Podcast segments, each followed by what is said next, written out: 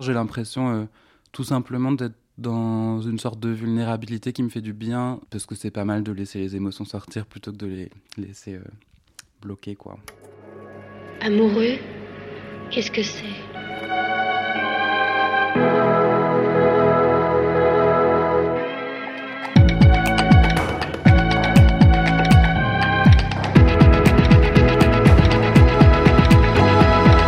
Premier amour, c'est tellement.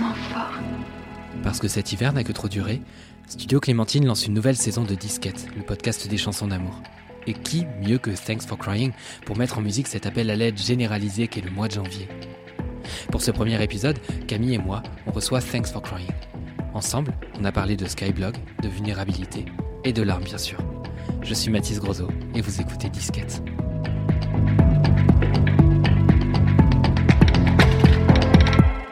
On commence toujours les épisodes de disquette avec la même question, c'est euh, tout simplement de savoir si t'en as pas marre des chansons d'amour. Euh, non, j'en ai, pas du tout marre des chansons d'amour, c'est mes chansons préférées, je crois.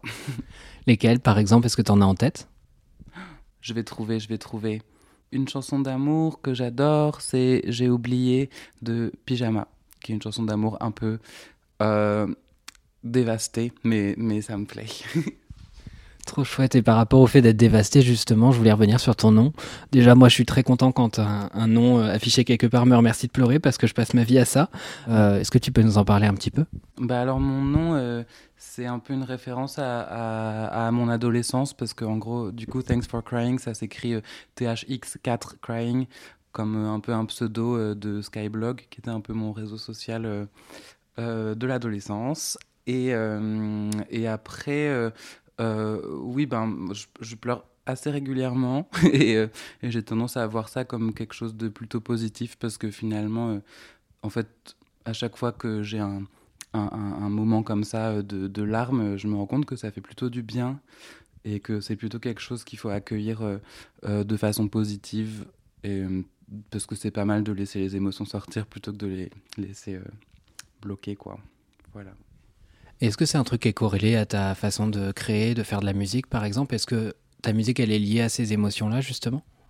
Euh, oui, je pense. Enfin, en tout cas, euh, j'ai pas trop envie de, d'être dans un truc, de me dire qu'il faut être euh, déprimé ou mal pour faire de la musique euh, et tout ça. Mais par contre, je me rends compte que je fais appel beaucoup à, à, à des souvenirs d'adolescence qui sont un peu durs et, et que je mets souvent en parallèle avec des situations de ma vie euh, maintenant. Et donc, euh, il y a un truc, oui, un, petit peu, un petit peu sombre, mais, mais j'essaie toujours de garder un- une part de, d'espoir. En tout cas, je vois pas ça comme quelque chose de revendicatif. Au, au contraire, j'ai l'impression euh, tout simplement d'être dans une sorte de vulnérabilité qui me fait du bien, juste en exprimant ce que j'ai envie d'exprimer. Et, euh, oui, c'est plus euh, ce truc de, de me sentir vulnérable et d'aimer ça, parce que j'ai l'impression d'être très très proche du coup de, de ce que j'ai envie de dire ou ce que j'ai envie d'être euh, en écrivant et en chantant mes chansons, quoi.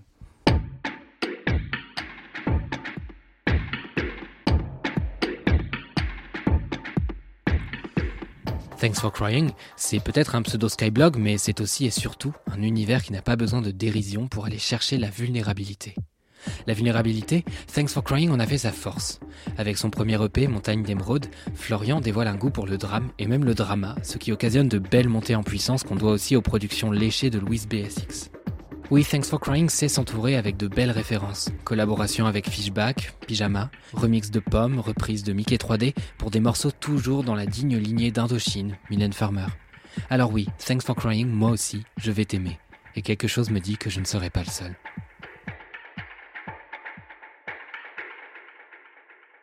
La vulnérabilité, c'est c'est chouette, mais confronté du coup à des gens, il faut pouvoir euh, continuer de l'assumer, de le porter. Et puis, est-ce que tu places des limites à ça euh, par rapport au fait de pouvoir porter ce projet, par exemple, sur scène? Enfin, Est-ce que tu places même des limites dans la façon dont tu vas écrire les paroles, par exemple, euh, en disant peut-être que ça c'est trop perso ou j'ai pas envie forcément de le partager avec autant de gens?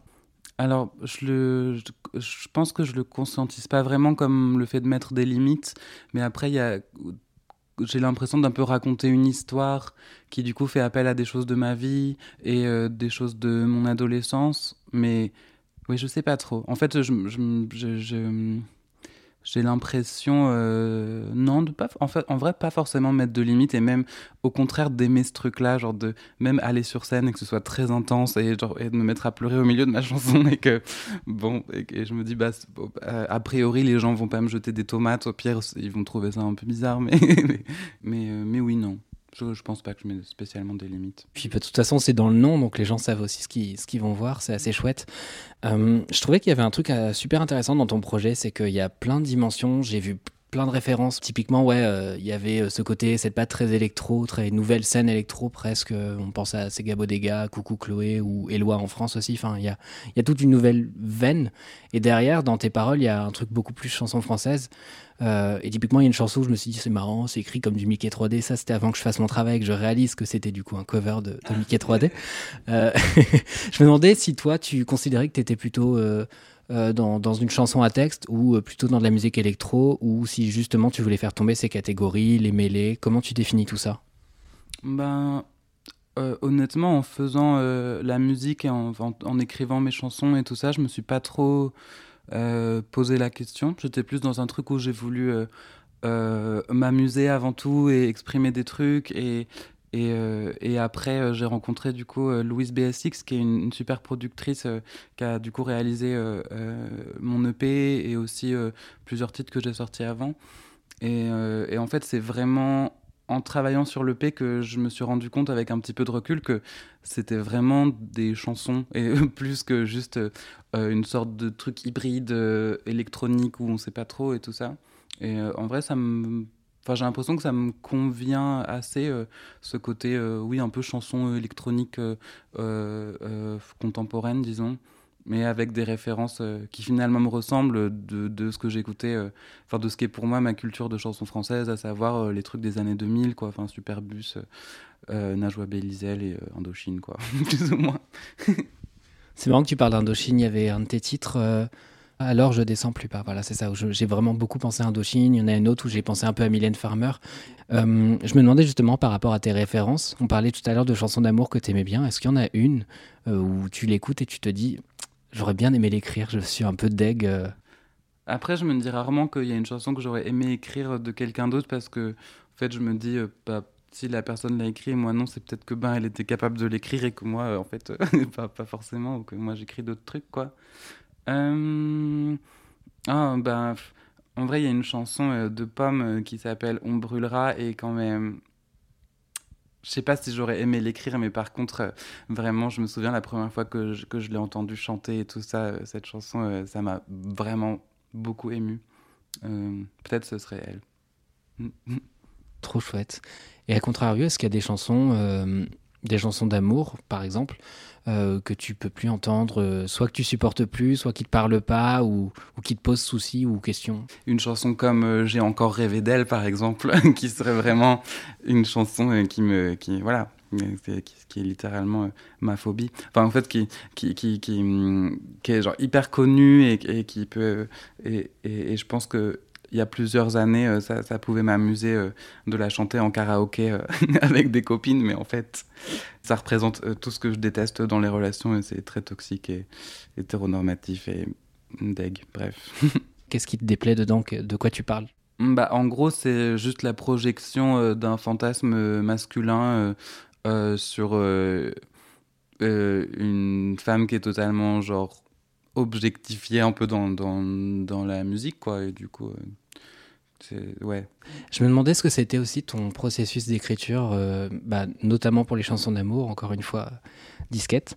Euh, je me demandais si, par exemple, dans la façon dont tu allais écrire euh, des paroles, c'était quelque chose de très brut, on y va à fond parce que j'étais à l'émotion à tel moment, ou si c'est un processus beaucoup plus long de réécriture, de retravail. comment ça se passe dans ton écriture? Est-ce que c'est en concertation avec Louise BSX que tu as cité tout à l'heure? En, fait, ça, ça dépend un petit peu. Enfin, il y a des chansons sur lesquelles euh, je galère vraiment. Enfin, en fait, souvent, j'ai une idée d'un sujet que j'ai envie d'aborder. Euh, une fois que j'ai le petit truc débloqué, euh, ça, ça, va très vite, quoi. Et, et je, je, concerte personne pour écrire les paroles et tout ça. Généralement, les, les morceaux, enfin, avant toute chose, j'en fais des pré-prod sur mon ordi et, je m'enregistre. Et, du coup, je fais une sorte de maquette un peu seule, quoi. Et, et, voilà. Mais globalement, oui, l'écriture, ça va assez vite à partir du moment où j'ai commencé à écrire. Ça, ça, ça, me prend un ou deux jours, quoi. Voilà. Est-ce qu'il y a des sujets, euh, des thèmes qui reviennent souvent dans, dans ce que tu écris ou même dans ce que tu as envie d'écrire? Est-ce que spontanément, il y a des, des sujets qui reviennent? Ben, Alors, avant, oui, enfin, dans les premières chansons que j'ai écrites, euh, en, tout cas euh, de, Thanks for Crying, il y a eu un truc où, où je parlais quasi uniquement de relations un peu toxiques, de d'amour à sens unique, d'être en mode je suis trop triste en fait, et tout et tout.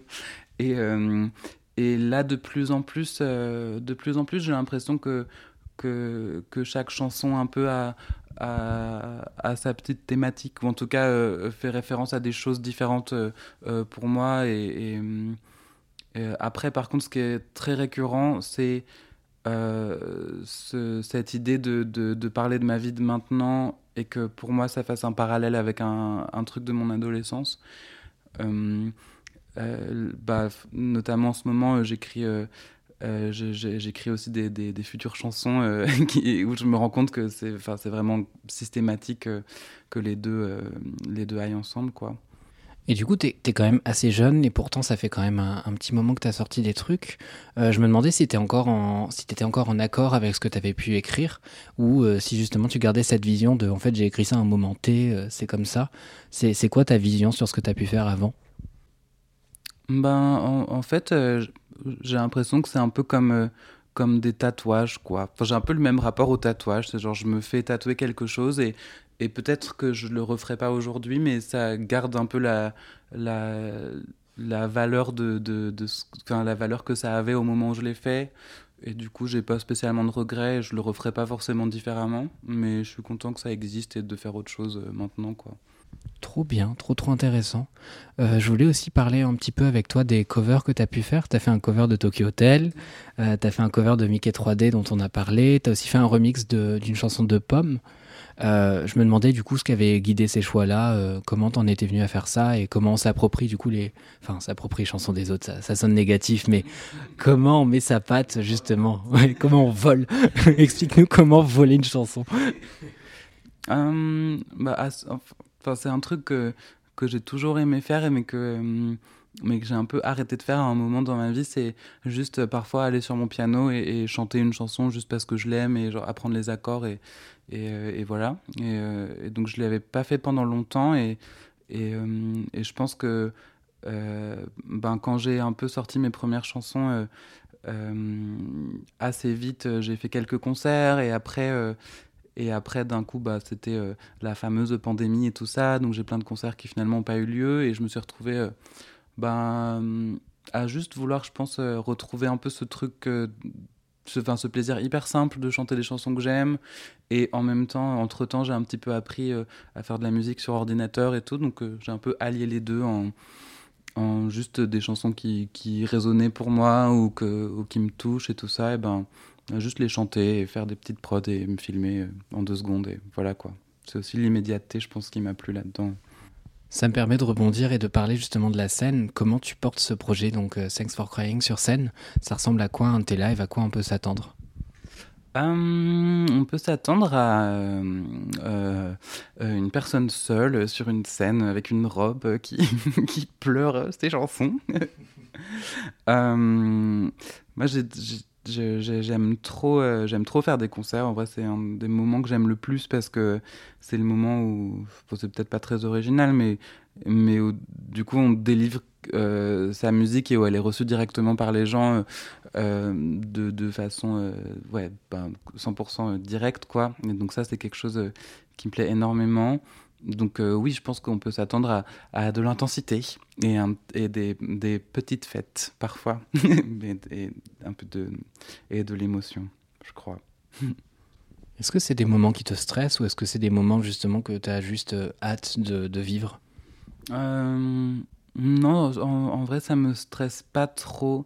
Bah, J'ai forcément une petite appréhension et tout avant de monter sur scène parce que voilà, je pense que c'est assez naturel. Et, voilà, mais, globalement, j'ai hâte à chaque fois euh, parce que je me dis que même si, euh, euh, même si mes chansons, elles résonnent que pour trois personnes, et eh ben, ça me fait déjà plaisir, quoi.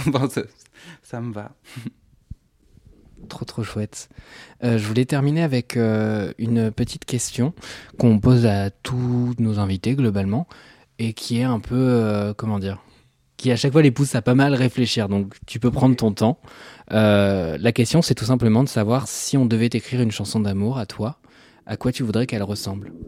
J'aimerais juste que, que ce soit très simple et pur et, et que ça ressemble à la personne qui l'écrit. Ouais. Vous avez écouté le premier épisode de la troisième saison de Disquette, le podcast de Studio Clémentine consacré aux chansons d'amour. Je suis Mathis Grosot, j'ai écrit et réalisé cet épisode. Camille Dargos s'est chargée de la coécriture et de la production.